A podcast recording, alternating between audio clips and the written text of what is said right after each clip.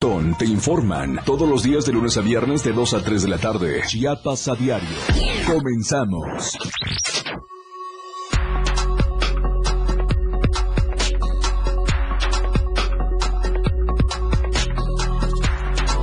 Fiscalía General del Estado desaloja y destruye viviendas en predio invadido en Tuxtla Gutiérrez. Anuncia activista Irineo Mujica salida de nueva caravana migrante de Tapachula y exige la destitución del titular del Instituto Nacional de Migración.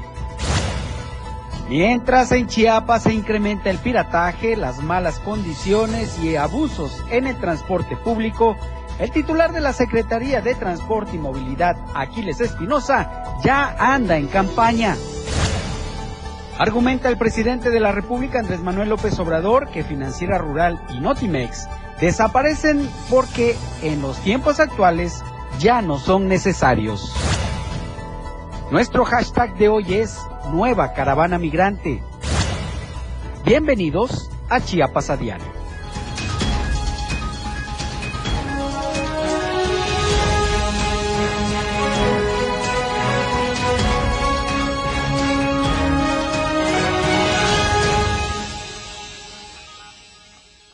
Hola, muy buenas tardes, qué gusto, qué gusto que nos acompañe la tarde de este viernes, en la que ya estamos por iniciar el fin de semana, muchos ya lo iniciaron, ya terminaron con su actividad laboral del día y otros más están regresando ya a sus lugares de origen después de pasar unas muy merecidas vacaciones. Hoy es el último día del periodo vacacional de Semana Santa, a partir de lunes ya todos a clases, ya todos al trabajo y la vida sigue. Mientras tanto, le damos la más cordial de la bienvenida a Chiapas a Diario y le agradecemos el que nos acompañe a través del 97.7 de FM y las plataformas digitales del Diario de Chiapas, en Twitter, Diario de Chiapas, en Instagram, Diario de Chiapas Oficial, en Facebook, Diario de Chiapas y también, por supuesto que estamos en Spotify como Diario de Chiapas, Así que gracias, gracias por su compañía. Antes de comenzar con la información, queremos hacerle una recomendación muy importante que usted no se debe perder. Y es que en Chiapas y en el diario de Chiapas, nuestro café es Chiapas Street Black. Un rico café que es 100% hecho con granos de calidad arábica, 100% arábica, de una gran calidad, una calidad que ya es reconocida a nivel nacional y, e internacional. Eh, Chiapas Street Black es una empresa chiapaneca que produce y comercializa el café de alta calidad en, en restaurantes aquí en Chiapas y próximamente a nivel nacional. Ya es reconocido, como les decía, a nivel mundial y también ha alcanzado mercados nacionales e internacionales gracias a su sabor, a su olor, pero también al empaque tan elegante que tiene esta presentación de café Chiapas Street Black. Su aroma y sabor están equilibrados y pues esto lo hace una bebida deliciosa. Usted se preguntará dónde se puede encontrar café Chiapas Street Black. Bueno, pues en todas las sucursales de los restaurantes VIPs que hay en Chiapas y próximamente en todo el país. Pero además lo puede solicitar a través de la página de internet Facebook Urban Chiapas Coffee, en donde también le darán las indicaciones o le harán llegar cualquiera de las presentaciones del el café Chiapas Street Black porque se vende a través de esta presentación que tenemos en pantalla que es de un kilo, pero también hay medio kilo y también hay un cuarto de kilo. Así que no hay pretexto para que usted pueda disfrutar de este riquísimo, riquísimo café que se antoja a cualquier hora del día. Así que bienvenidos a nombre de Chiapas Street Black, el café del diario de Chiapas. Bueno, vamos a empezar con la información y primero queremos presentarle la editorial del diario de Chiapas. A Garduño, ¿le salvarán el pellejo? Editorial del diario de Chiapas. La necedad de mantener en el cargo a Francisco Garduño como titular del Instituto Nacional de Migración tiene más efectos negativos sobre la operatividad política que se le da al caso y además el gobierno federal manda el mensaje autoritario de que se hace lo que él dice. En unas imágenes que el propio responsable de migración difundió a través de sus redes sociales, se ve el momento en que fue a despedir a los 40 migrantes fallecidos en un incendio de la estación de Ciudad Juárez, Chihuahua. Pese a esta de ínfula de poder, ha optado por callar ante los medios después de la tragedia. El amigo del presidente de México también se ha negado a cumplir con las 10 recomendaciones que le ha extendido la Comisión Nacional de Derechos Humanos. Es decir, le ha valido un cacahuate lo que suceda alrededor de su función como servidor público. La situación, a tres semanas de la registrada tragedia, es caótica para las familias de las 40 personas fallecidas, ni aún viendo las escenas de sufrimiento de los hijos y padres de los migrantes, el titular de migración ha tenido la delicadeza de emitir un mensaje, aunque sea de consolación para los deudos. No se entiende por qué se memoria de los fallecidos y de sus familias, como si no hubiese pasado nada. Mínimo debió, si no renunciar, pedir licencia al cargo en tanto termina la investigación que emprendió la Fiscalía General de la República. Se entiende que se le responsabiliza no porque tenía que estar presente el día de la tragedia, sino porque no se han atendido las recomendaciones ni aplicado las políticas de atención de respeto a los derechos humanos de los miles de migrantes. Esto último, una de las causales de la tragedia. También es de risa el pomposo anuncio de que las investigaciones contra Francisco Garduño por parte de la Fiscalía General de la República de que el funcionario está siendo investigado. Lo más probable es que seguramente no tendrá efecto alguno esta decisión. Lo cierto es que mientras pasan los días, el tema, en lugar de bajar de tono, continúa subiendo los decibeles, pues están saliendo muchas denuncias que el responsable de migración ha desestimado, mismas que a decir verdad no le preocupan, pues tiene quien le salve el pellejo. Mucha polémica alrededor de este funcionario federal del Instituto Nacional de Migración. Más adelante vamos a abordar otra vez este tema con nuestro corresponsal en Tapachula, José Cancino. Mientras tanto, vamos a enlazarnos con José Salazar aquí en Tuxtla Gutiérrez y es que hoy por la mañana la Fiscalía General del Estado, en coordinación con otras eh, dependencias de seguridad, llevaron a cabo un desalojo y la destrucción de viviendas en un predio eh, que había sido invadido. Los detalles con José, a quien saludo con mucho gusto. ¿Qué tal, José? Muy buenas tardes. ¿Qué tal, Fernando? Muy buenas tardes. Es un gusto saludarte hoy por la mañana y bueno, aún continúa es la parte de la destrucción y el desalojo de viviendas de un terreno que se encuentra justamente a la altura del libramiento sur y la zona que se conoce como los amorosos. Eh, cabe mencionarte, Fernando, que esta parte de un problema que se tiene ya desde hace muchos años. Existen cuatro propietarios de ese predio y bueno, ha avanzado esta situación. Primeramente, María de Jesús Olvera había realizado eh, pues la toma de este predio, fue desalojada, se, se argumentaba que también ella era dueña, luego se hablaba de una persona de la vida política de apellido Aramoni y que bueno, este último es el que logró el día de hoy que se realizara este desalojo, pero escuchemos parte de lo que se vivió eh, esto es en el libramiento sur, para ser más precisos, este, de lo que se vivió hoy y que lamentablemente pues no se han realizado las acciones necesarias en este desalojo porque hubo violencia. Pero escuchemos parte de lo que nos comentaba una de las desalojadas.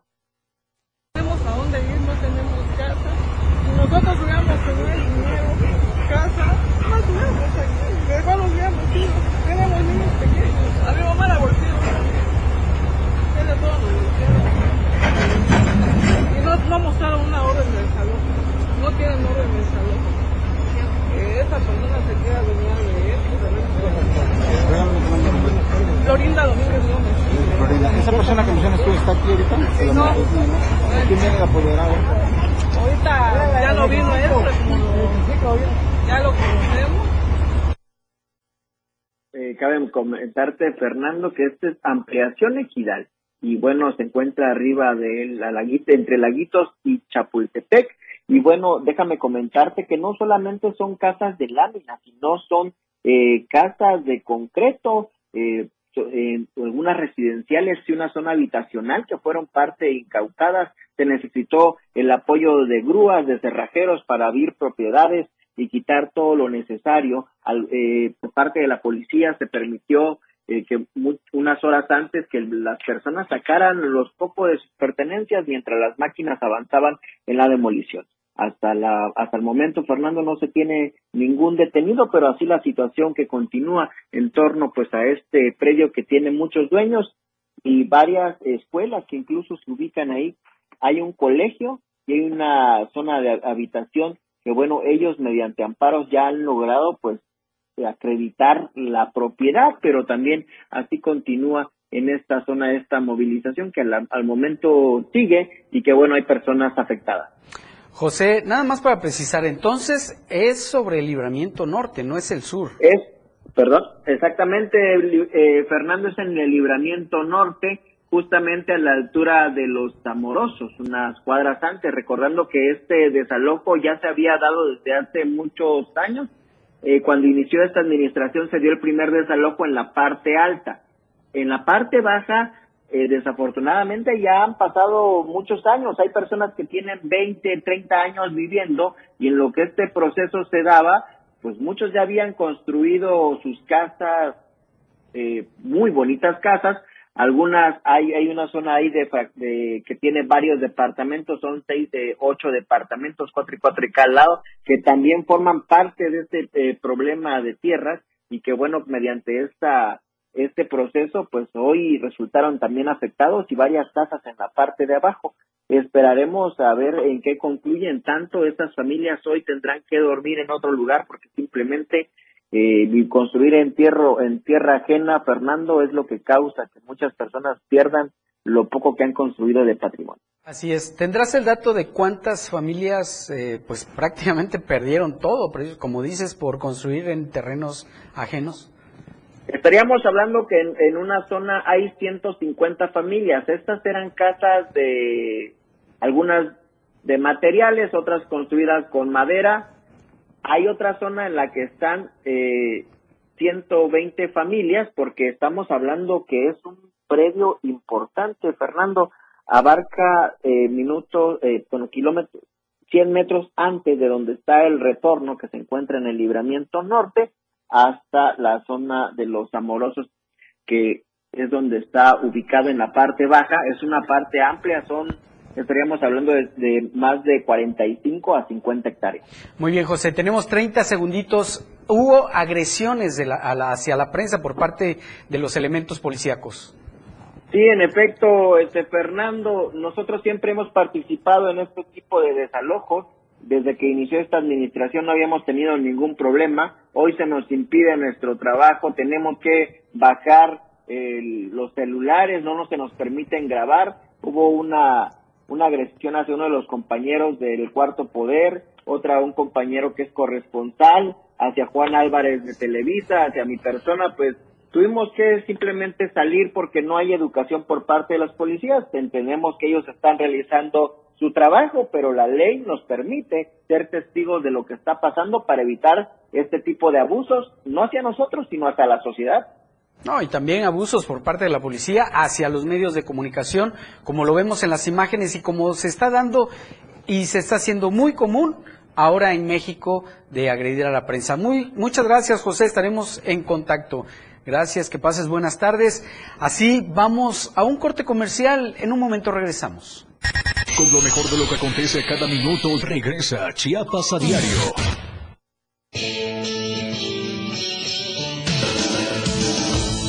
El estilo de música a tu medida. La radio del diario 97.7 FM.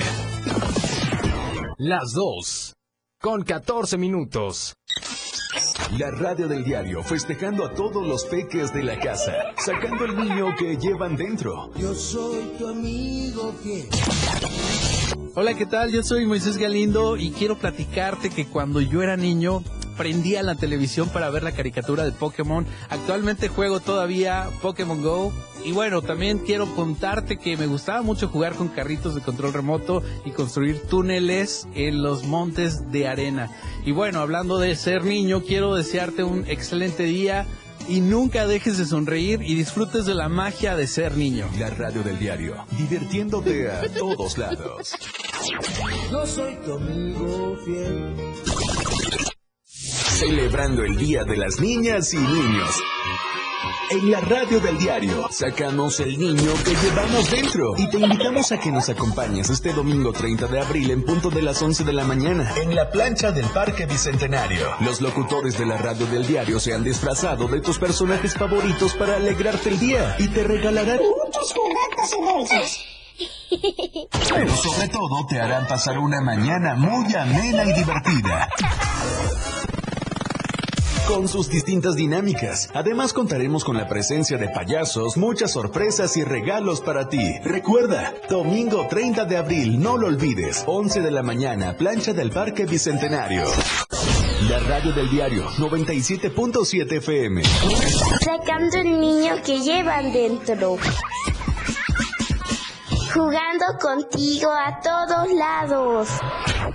Una cortesía de Total Play, Happy Heladitos, Antojitos Doña Claudia, Piñatería Tule, Más Gas, Atom Luz y Sonido, Payasos el Show de los Doble A, Diario de Chiapas, Revis Party e Instituto del Deporte del Estado de Chiapas, Mozart, Motorrefacciones.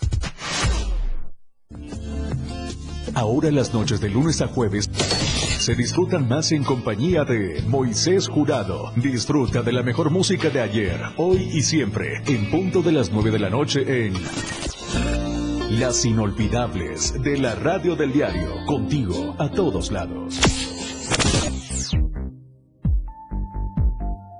La radio del diario 97.7 FM.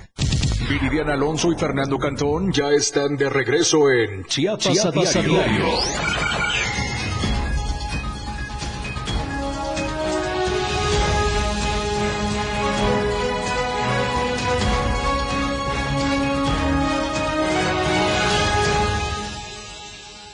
Muchas gracias por continuar con nosotros. La Fiscalía General del Estado, a través de la Fiscalía Ismo Costa, eh, complementó una orden de aprehensión en contra de una persona del sexo masculino como probable responsable, responsable del delito de robo ejecutado con violencia cometido en el municipio de Pijijiapan.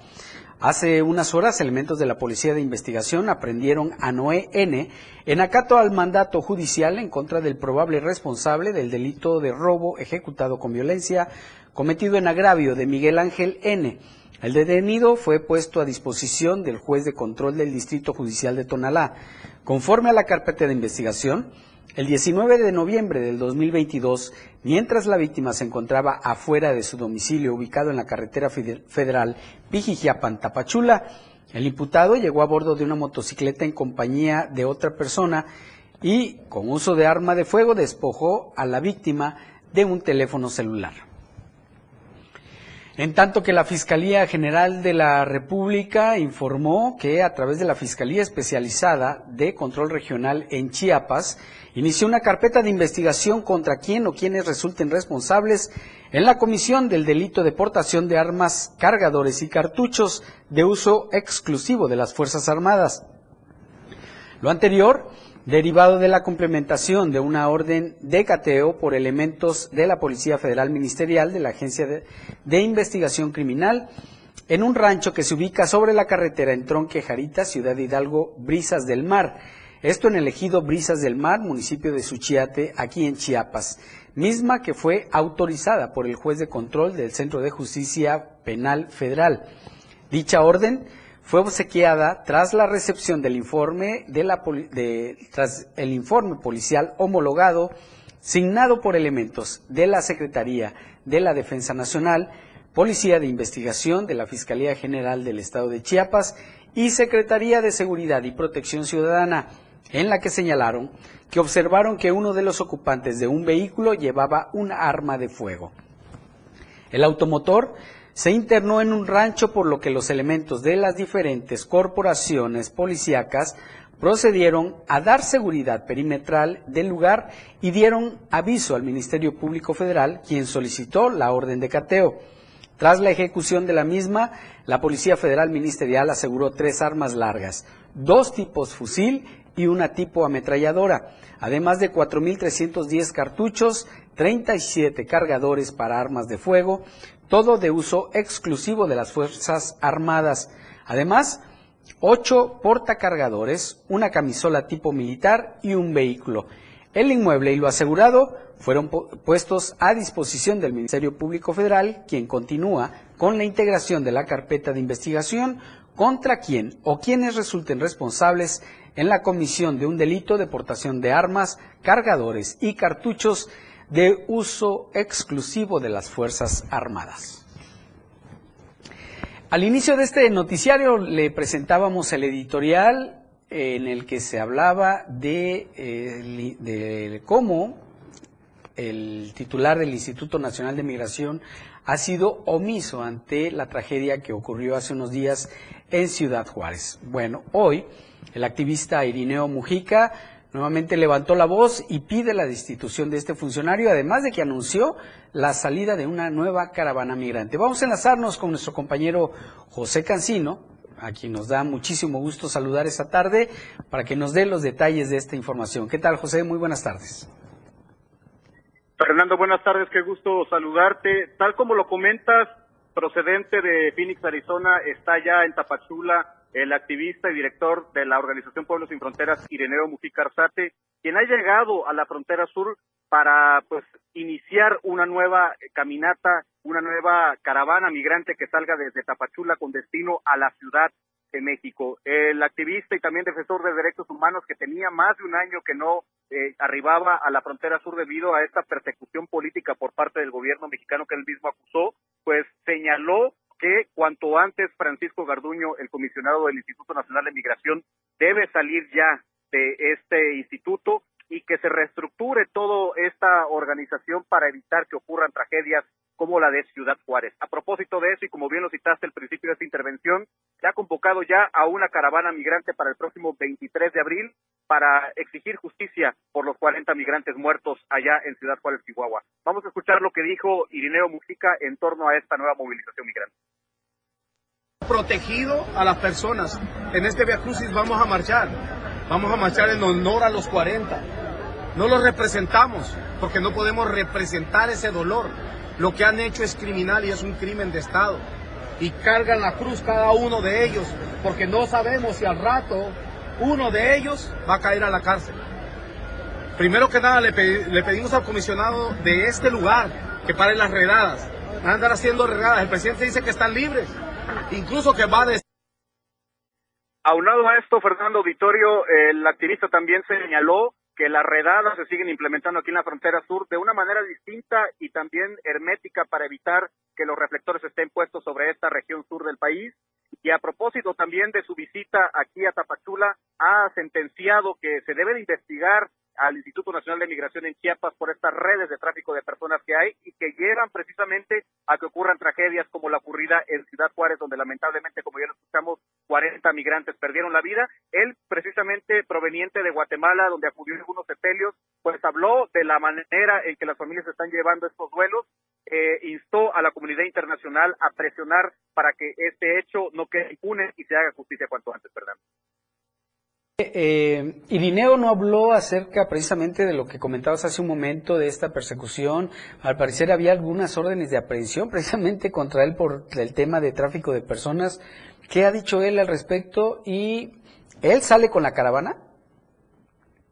Sí, Fernando, él va a encabezar este movimiento, esta caravana Vía Crucis, también como lo ha denominado, para de alguna manera demostrar cómo los migrantes cargan con esta cruz encima de las autoridades también y de toda la persecución que hay, la xenofobia también en contra de la comunidad migrante. Y a propósito de esto que, que hablas, hablamos eh, con él fuera de micrófonos acerca de por qué hasta ahora se presentaba la frontera sur y él dice que en ocasiones anteriores pues ya le han fabricado delitos, incluso Recordamos que hace aproximadamente dos años estuvo en juicio Irineo Mujica, salió libre, no hubo ningún delito que perseguirle, pero para evitar que fuera también ahora de nueva cuenta encerrado, se ausentó de la frontera sur, pero ahora regresa para exigir justicia por estos 40 migrantes que murieron allá en Ciudad Juárez, Chihuahua.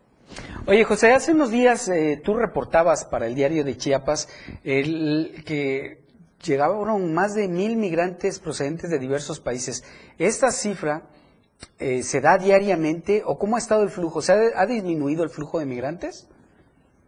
No, para nada, el flujo sigue constante e incluso me atrevería a mencionar que sigue elevándose en cuanto a cifras. Todos los días entran cientos de migrantes a través de la frontera eh, Ciudad Hidalgo con Tecunumán, atraviesan por el río Suchiate, ingresan. Lo que está cambiando mucho, Fernando, es que ya esos reflectores no están puestos sobre el río Suchiate y es por donde están ingresando a diario cientos de personas, principalmente de Haití, Solamente en el primer trimestre del año, la Comisión Mexicana de Ayuda a Refugiados reportó 18 mil haitianos que ingresaron a territorio mexicano por la vía Tapachula y esto nos da un parámetro de lo que está ocurriendo en cuanto a los flujos migratorios aquí en la frontera sur, Oye, José, y podemos hablar que hay una crisis, una crisis social en Tapachula por el número de migrantes y por la inconformidad de los propios habitantes de la Perla del Soconusco.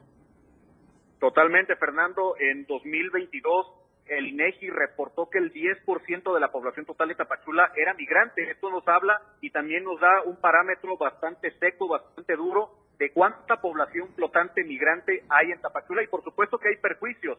Ahora únicamente en el centro de la ciudad vemos atestados de personas extranjeras que están durmiendo en la calle, realizando sus necesidades fisiológicas en la calle, porque no tienen apoyo por parte ni del gobierno federal ni de los organismos autónomos que muchas veces se aplauden a sí mismos y dicen que están ayudando a la comunidad extranjera aquí en Tapachula. Qué terrible situación, José. Estaremos en contacto. Muchas gracias por este reporte amplio y detallado, como siempre. Un abrazo hasta Tapachula. Vamos a un corte comercial, en un momento regresamos. Chiapas a diario regresa después de la pausa para informarte.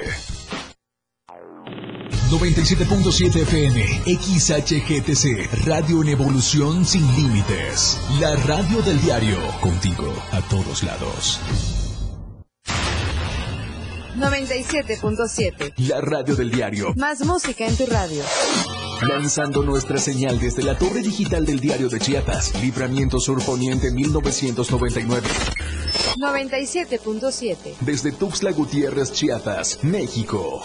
XHGTC, la radio del diario. Contacto directo en cabina 961-612-2860. Escúchanos también en línea. www.laradiodeldiario.com 97.7, la radio del diario.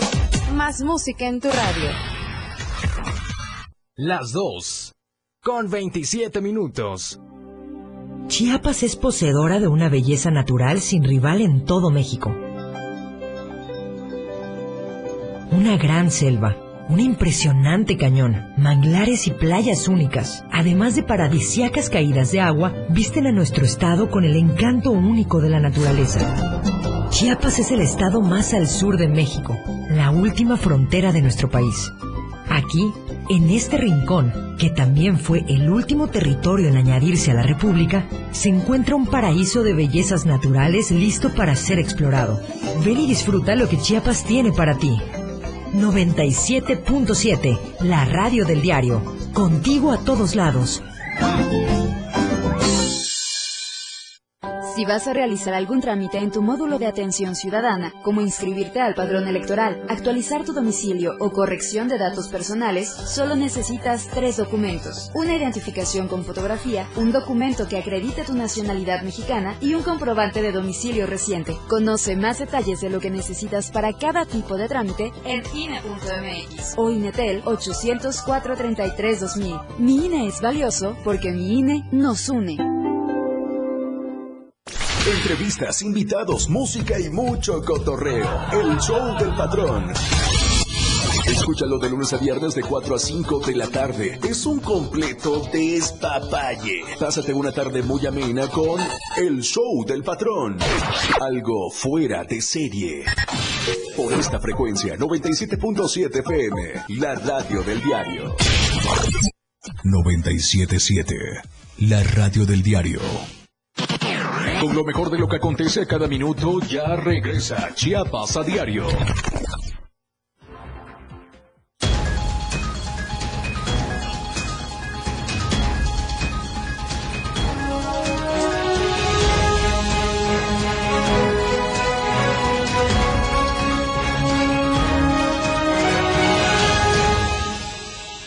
Muchas gracias por continuar con nosotros. Mire esta información que le vamos a presentar y es que da gusto a veces de que las autoridades apliquen la justicia y saquen de las calles gente lacra, gente inhumana, no se puede llamar de otra forma, y es que la Fiscalía General del Estado dio a conocer que a través de la Fiscalía de Distrito Fronterizo Costa obtuvo en primera instancia del Juzgado de Control una sentencia condenatoria ejemplar de 55 años y cuatro meses de prisión en contra de José Francisco N.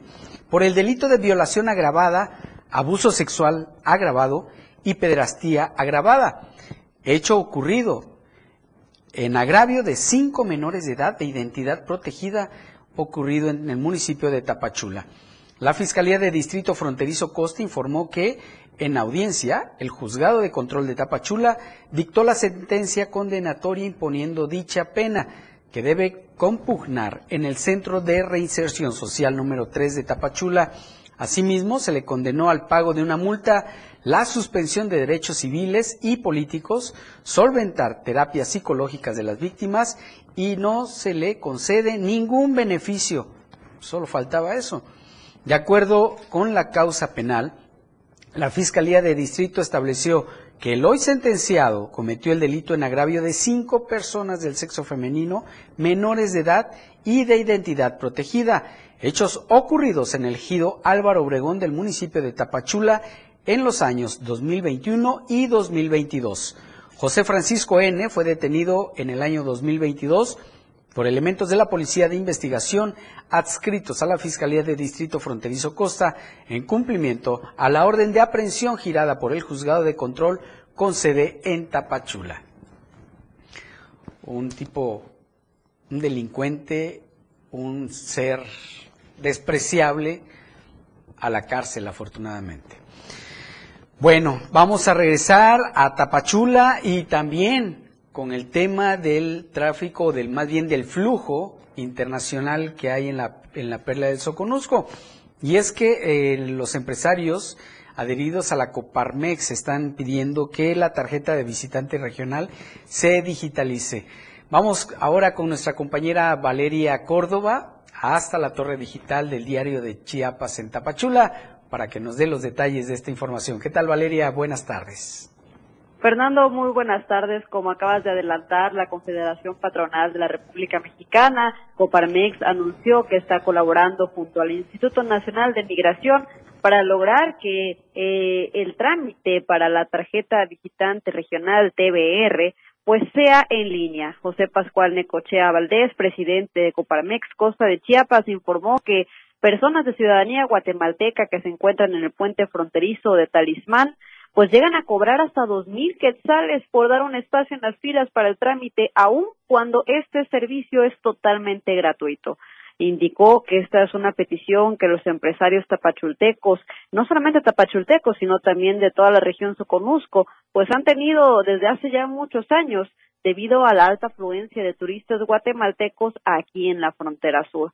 Asimismo, también recalcó que el tema migratorio pues sigue siendo un problema para el turismo de la región, por lo cual los diputados federales pues deberían de pelear por mayores recursos para la infraestructura de esta zona. Mencionó que diariamente a Chiapas pueden llegar a entrar hasta mil personas extranjeras y pues bueno, la estación migratoria siglo XXI simplemente no tiene capacidad para tantas, por lo cual si no se ataca esta situación con recursos económicos, pues va a ser muy complicado mejorar. Por último, también mencionó que la Coparmex aún continúa solicitando poder emplear a los migrantes durante el tiempo que se encuentran aquí en Tapachula en espera de arreglar su situación migratoria, Fernando. Lo que está pasando allá, bueno, lamentable por una parte porque realmente las autoridades, no solo federales, sino también estatales y municipales, están prácticamente rebasadas por este tráfico de migrantes. La buena noticia es que están buscando los empresarios agilizar eh, pues estos trámites eh, temporales para quienes cruzan la frontera hacia México en busca de, de, nuevas oportunidades. Eh, y Valeria, ¿cómo está la situación en el centro? Parece que han habido algunos enfrentamientos precisamente entre comerciantes y pues migrantes.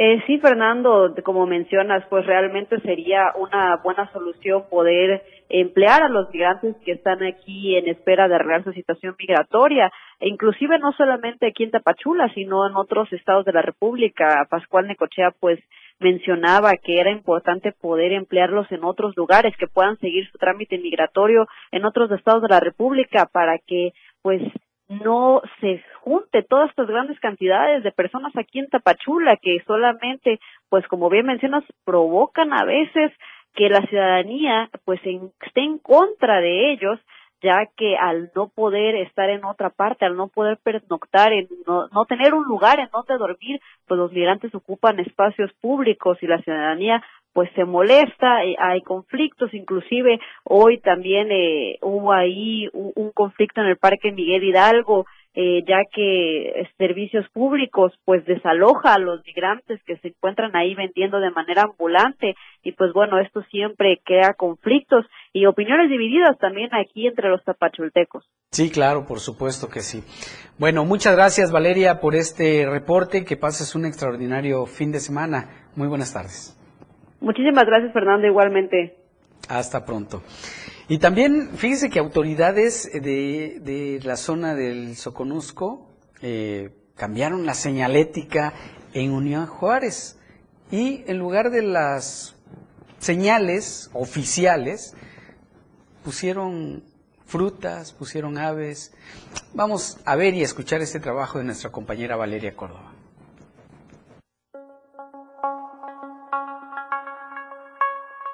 En la región del Soconusco se cambiaron los iconos de señalamientos por imágenes de fruta.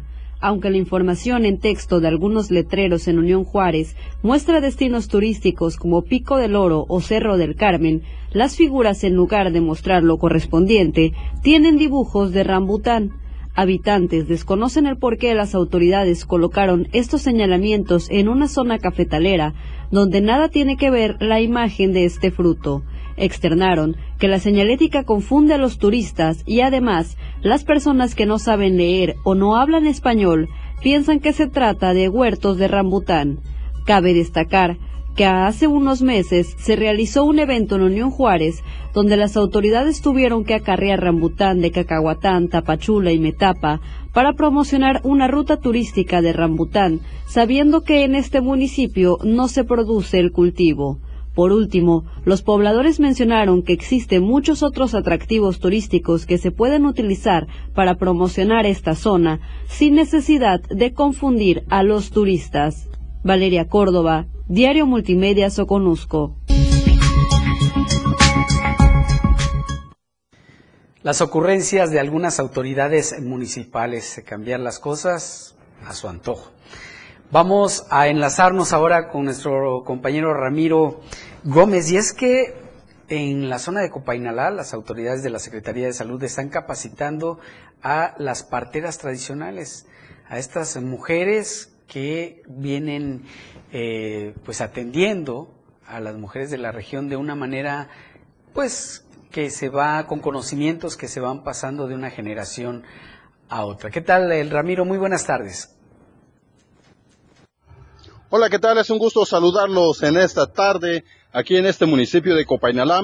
Para llevarles esta información, la Secretaría de Salud del Estado de Chiapas capacitó a las parteras tradicionales de Copainalá para contribuir en la disminución de muertes maternas y neonatal. El titular del Centro de Salud con Hospitalización de Copainalá, Oscar Rivero Gómez, informó que durante esta semana las parteras recibieron conocimientos y herramientas para la identificación de manera oportuna signos y síntomas de riesgo de las embarazadas.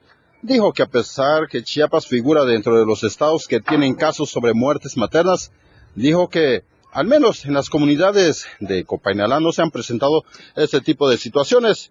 En la capacitación participaron parteras de las comunidades de Iturbide, Campeche, Sarabia, Benito Juárez, Ángel Albino Corso y La Nueva, quienes adquirieron conocimientos sobre señales de alarma en el embarazo, parto y puerperio, atención del parto limpio, marco legal de la medicina y control prenatal con énfasis de riesgo. Rivero Gómez finalizó que seguirán capacitando más parteras para la disminución y erradicación de las muertes maternas en el estado de Chiapas. Este es mi reporte para Diario de Chiapas desde el municipio de Copainalá. Muchas gracias, Ramiro. Y fíjese que en la Universidad de Ciencias y Artes de Chiapas siempre, siempre están realizando investigaciones. Y en la Facultad de Ingeniería Ambiental hicieron un importante descubrimiento. Marco Antonio Alvarado nos platica. Una investigación desarrollada en la Facultad de Ingeniería Ambiental de la UNICACH probó que el achiote es efectivo para eliminar bacterias del agua y es una alternativa a la cloración en aquellas localidades donde no tienen distribución de agua entubada. Carlos Manuel García Lara, doctor en ciencias e investigador de tiempo completo en esta casa de estudios, es quien detalla las propiedades del achiote en contra de bacterias que pueden provocar cuadros diarreicos en la población. Hay muchos colorantes que se pueden utilizar para el tratamiento de aguas, pero el achiote es, es la novedad. Digamos que eh, muy pocos trabajos han abordado esta, esta temática y sobre todo en el tratamiento de aguas. Por entonces encontramos, por ejemplo, que una concentración bien baja, eh, es que no sé cómo decirlo en cantidades, es microgramos por mililitro. Estoy hablando de un, una, un polvito, digamos así, que agregamos al agua y lo que logramos en un experimento controlado en laboratorio es agregamos mil bacterias, pongan ustedes, de Escherichia coli, que es el que nos causa enfermedades estomacales. Eh, perdón, un millón. Y de ese millón logramos reducirlo a solo 100. El achiote es una planta arborescente que crece en México y es más conocida por las semillas de color carmesí que tienen una capacidad colorante extraordinaria, conocida incluso desde los tiempos de los mayas, colorante que también es efectivo, ahora se sabe, para potabilizar el agua, como lo demostró esta investigación. Existen en el estado enfermedades ocasionadas por el consumo de agua contaminada por este tipo de bacterias. Eh, es, evidente, si, si, conocemos Chiapas o cualquier otro estado, cuando vemos a niños con el estómago muy abultado, es porque tienen alta presencia de microorganismos en, su estómago. Entonces, que actualmente, como mencionaba, se utiliza el cloro para su tratamiento y esta es una alternativa que minimizaría costos porque, por ejemplo, llevar a comunidades muy aisladas eh, el cloro, la dosificación para que se la puedan, la puedan ellos consumir es muy complicado. Y en cambio, achiote, pues bastaría que lo, eh, supongo que habría en, en cualquier lugar y es más fácil de conseguir García Lara recordó que desde el año 1900 la ciencia descubrió que hay ciertos colorantes en la naturaleza que tienen propiedades fungicidas y bactericidas. Incluso algunos se usan en la actualidad en los tratamientos para ciertos tipos de cáncer. Para Diario Media Group, Marco Antonio Alvarado. Sin lugar a dudas, un gran descubrimiento que seguramente nos va a ayudar. Con esto vamos a un corte comercial. Por favor, no se vayan. En un momento regresamos. Con lo mejor de lo que acontece cada minuto, regresa Chiapas a diario. Evolución sin límites. La radio del diario. Más música, noticias, contenido, entretenimiento, deportes y más. La radio del diario 977. Las dos con 43 minutos. La piedra, el yemo activo, afectan tu cerebro, te matan las neuronas y son muy adictivos. Yo sé lo que te digo, pues he sido testigo. Piensa más en tu gente, tu vida y tus amigos. Escucha lo que te digo, pues es verdad. El negocio de la droga es algo que termina mal. Escucha bien, hermano, porque esto te hace daño. El negocio de la droga es algo que termina mal. Esto siempre acaba mal. Si necesitas ayuda, llama a la línea de la vida 800-911-2000.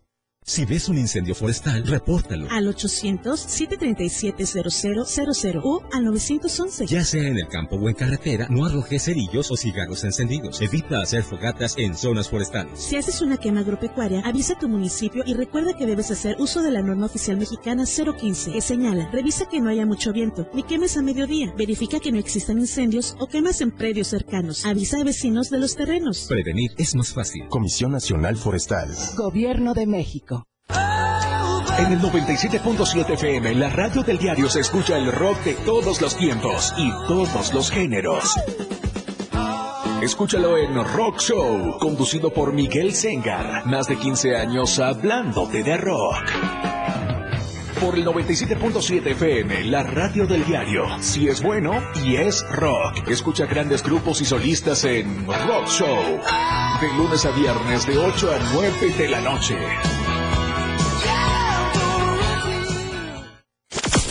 Disfruta de muy buena música, lo más trendy en redes sociales, la info sobre tus artistas favoritos y todo lo que debes saber para estar al día con la mejor actitud. Top Music con Moisés Galindo, de lunes a viernes de 5 a 6 de la tarde por la radio del diario 97.7 con lo más top a todos lados.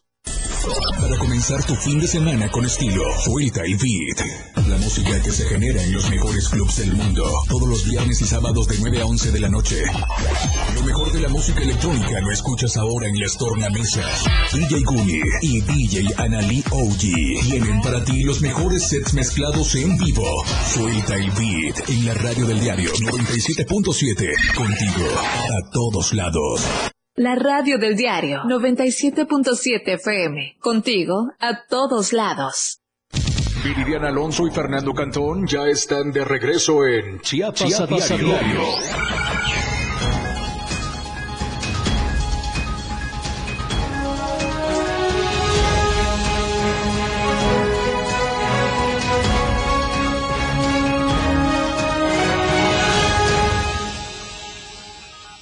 Muchas gracias por continuar con nosotros. Ayer nuestra compañera Adaibet Morales reportaba a través del diario de Chiapas la denuncia de habitantes del barrio de Santa Cecilia que se quejaban de la basura, de los focos de contaminación en ese lugar, precisamente porque decían ellos, gente de otras eh, colonias, otros lugares aledaños llegaban a tirar ahí sus desechos, por lo que pedían al ayuntamiento de Comitán llegar a realizar una limpieza. Al parecer ya hubo respuesta. Vamos a enlazarnos precisamente con nuestra compañera Ada Ivette para que nos platique qué ha pasado. ¿Qué tal, Ada? Qué gusto saludarte. ¿Qué tal, Fernando? Muy buenas tardes. Hay buenas noticias. La Dirección de Servicios Públicos Municipal atendió el llamado que hicieron los vecinos del barrio Santa Cecilia y el día de hoy llegó una cuadrilla a hacer limpieza en lo que es esa calle principal de ese barrio para limpiar lo que es un puente y también eh, muy cerca de las oficinas de la Fiscalía en general, así como el Club Campestre. El día de hoy estuvieron trabajando, los vecinos estaban muy contentos porque hubo mucha respuesta por parte del ayuntamiento, que fue muy rápido. El ayuntamiento se comprometió a estar vigilando eh, que ya no sigan tirando eh, más basura, sobre todo de personas externas a otros eh, barrios de ese lugar, ya que están también pidiendo la colaboración para que no se vuelva a contaminar ese espacio, ya que es un puente también muy importante que ahorita está seco, es una temporada de sequía, pero pues si llueve, pues también la, la presencia de basura puede provocar eh, una eh, contingencia y esto también afectaría a lo que es esa parte de ese sector de Comitán. Pues qué bueno que gracias a tu conducto, el diario de Chiapas ha sido portavoz de los ciudadanos de Comitán y las autoridades han hecho caso a este reclamo. Gracias, Ada, que tengas un extraordinario fin de semana. Nos hablamos el lunes. Feliz fin de semana. Buenas tardes. Buenas tardes, Ada. Oiga, y hay funcionarios que no tienen vergüenza, no hacen bien su trabajo, pero además ya están buscando tener otra plataforma política. No cumplen con una encomienda y ya buscan otras. Es el caso del secretario de Transporte y Movilidad en Chiapas, Aquiles Espinosa. Aquí la videocolumna de nuestra compañera Itzel Rajales.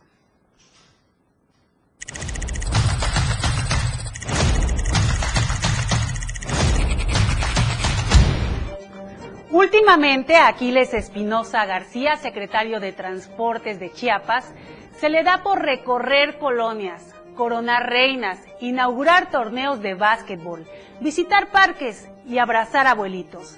Mientras tanto, el transporte público de Tuxtla Gutiérrez está peor que nunca. Y todas estas visitas, dice, es porque está muy interesado en realizar un diagnóstico del transporte colectivo, cosa que no había hecho en cinco años. ¿Cuántos accidentes fatales se han registrado? ¿Y a Aquiles no se le daba por desgastar el caite? Fue el 19 de febrero de 2020 cuando anunció el aumento del pasaje de transporte urbano de 7 a 8 pesos y se comprometió a reordenar las rutas. El incremento se aplicó, pero del otro, nada. Ahora, cuando están cerquita las elecciones, el espíritu de muchos servidores públicos se aviva. nace en ellos unos deseos enormes de convivir con la gente, de dar beso y apapacho. Son simpatiquísimos. Ahí lo ve usted si les da su voto, solo porque visten la guinda.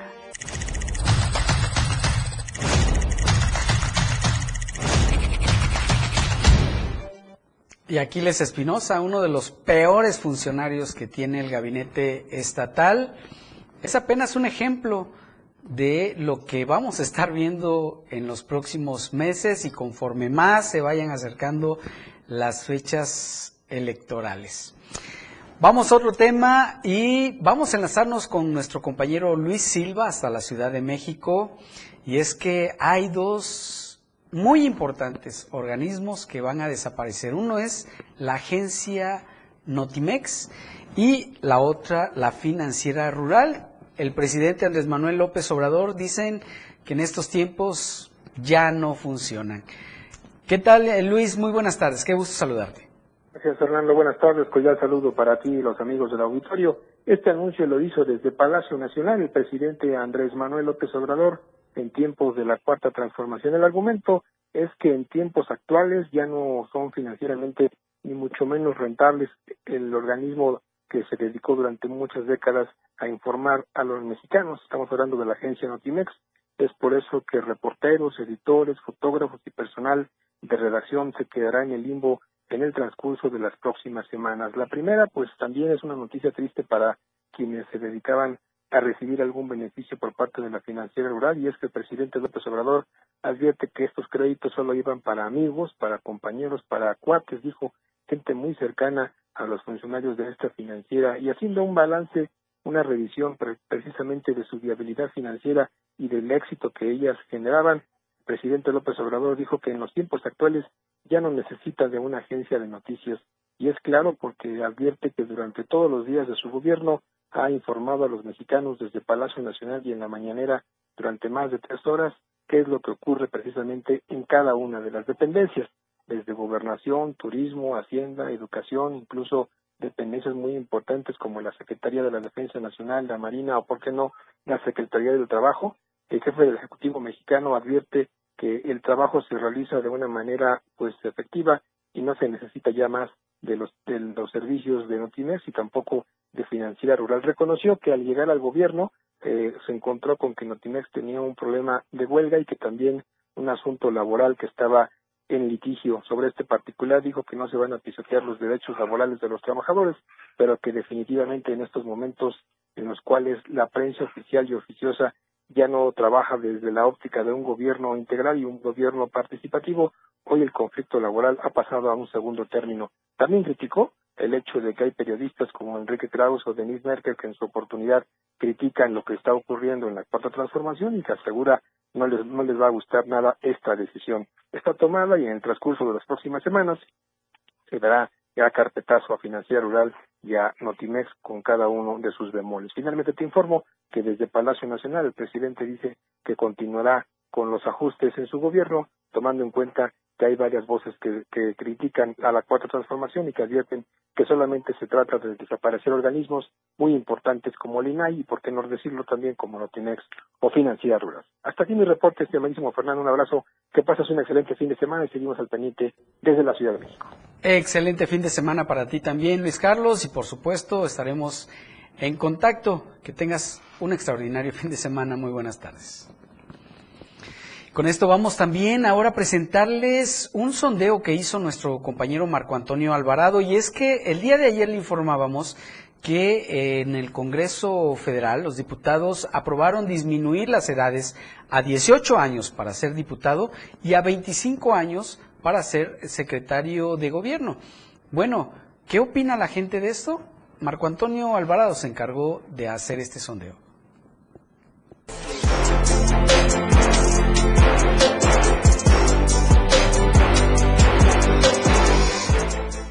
Nuevamente la vida política de nuestro país eh, se torna polémica y es que ahora se ha aprobado que la edad mínima para ejercer una diputación a nivel federal sea a partir de los 18 años.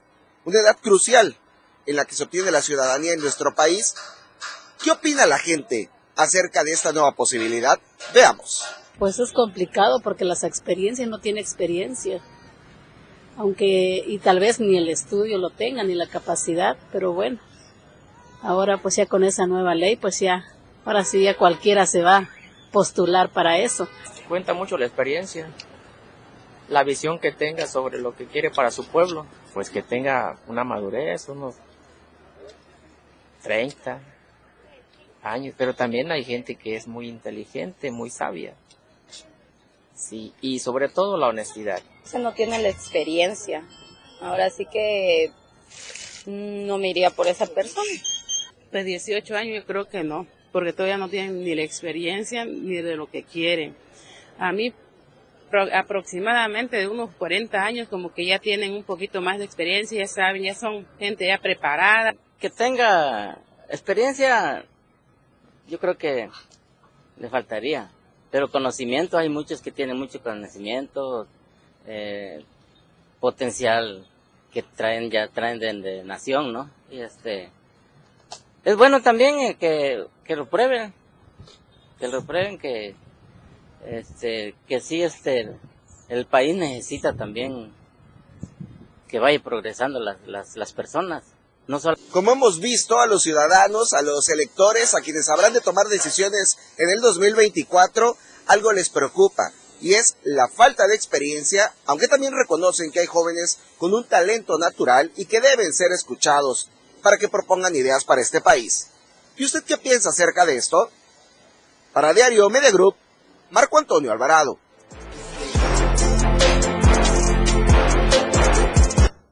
Es momento de invitarlo a que participe en la encuesta de la semana. Hoy por la noche nuestro compañero Efraín Meneses dará los resultados de esta encuesta a través del noticiario Chiapas al cierre. Esta es la pregunta de la semana.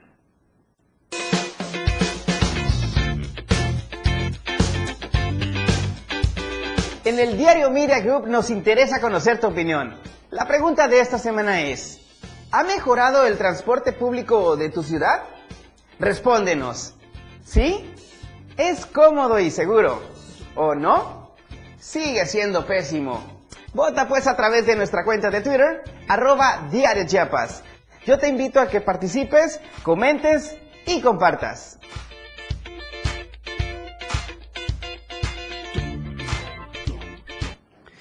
Es momento de retirarnos. Gracias por su compañía. Los esperamos el lunes. Recuerde que aquí le presentamos las noticias. Ahora usted tiene el poder de la información. Buen fin de semana. La información aún no termina porque a diario se siguen generando las noticias en Chiapas a diario. Acompaña a Viridiana Alonso y Fernando Cantón en nuestra próxima emisión de 2 a 3 de la tarde. Infórmate de lo que acontece en Chiapas. Chiapas a diario.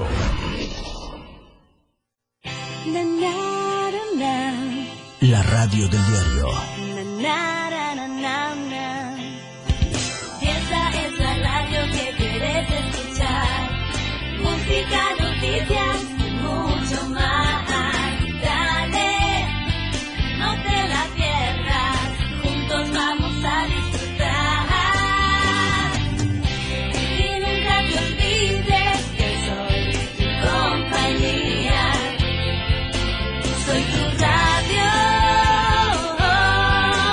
La radio del diario 97.7.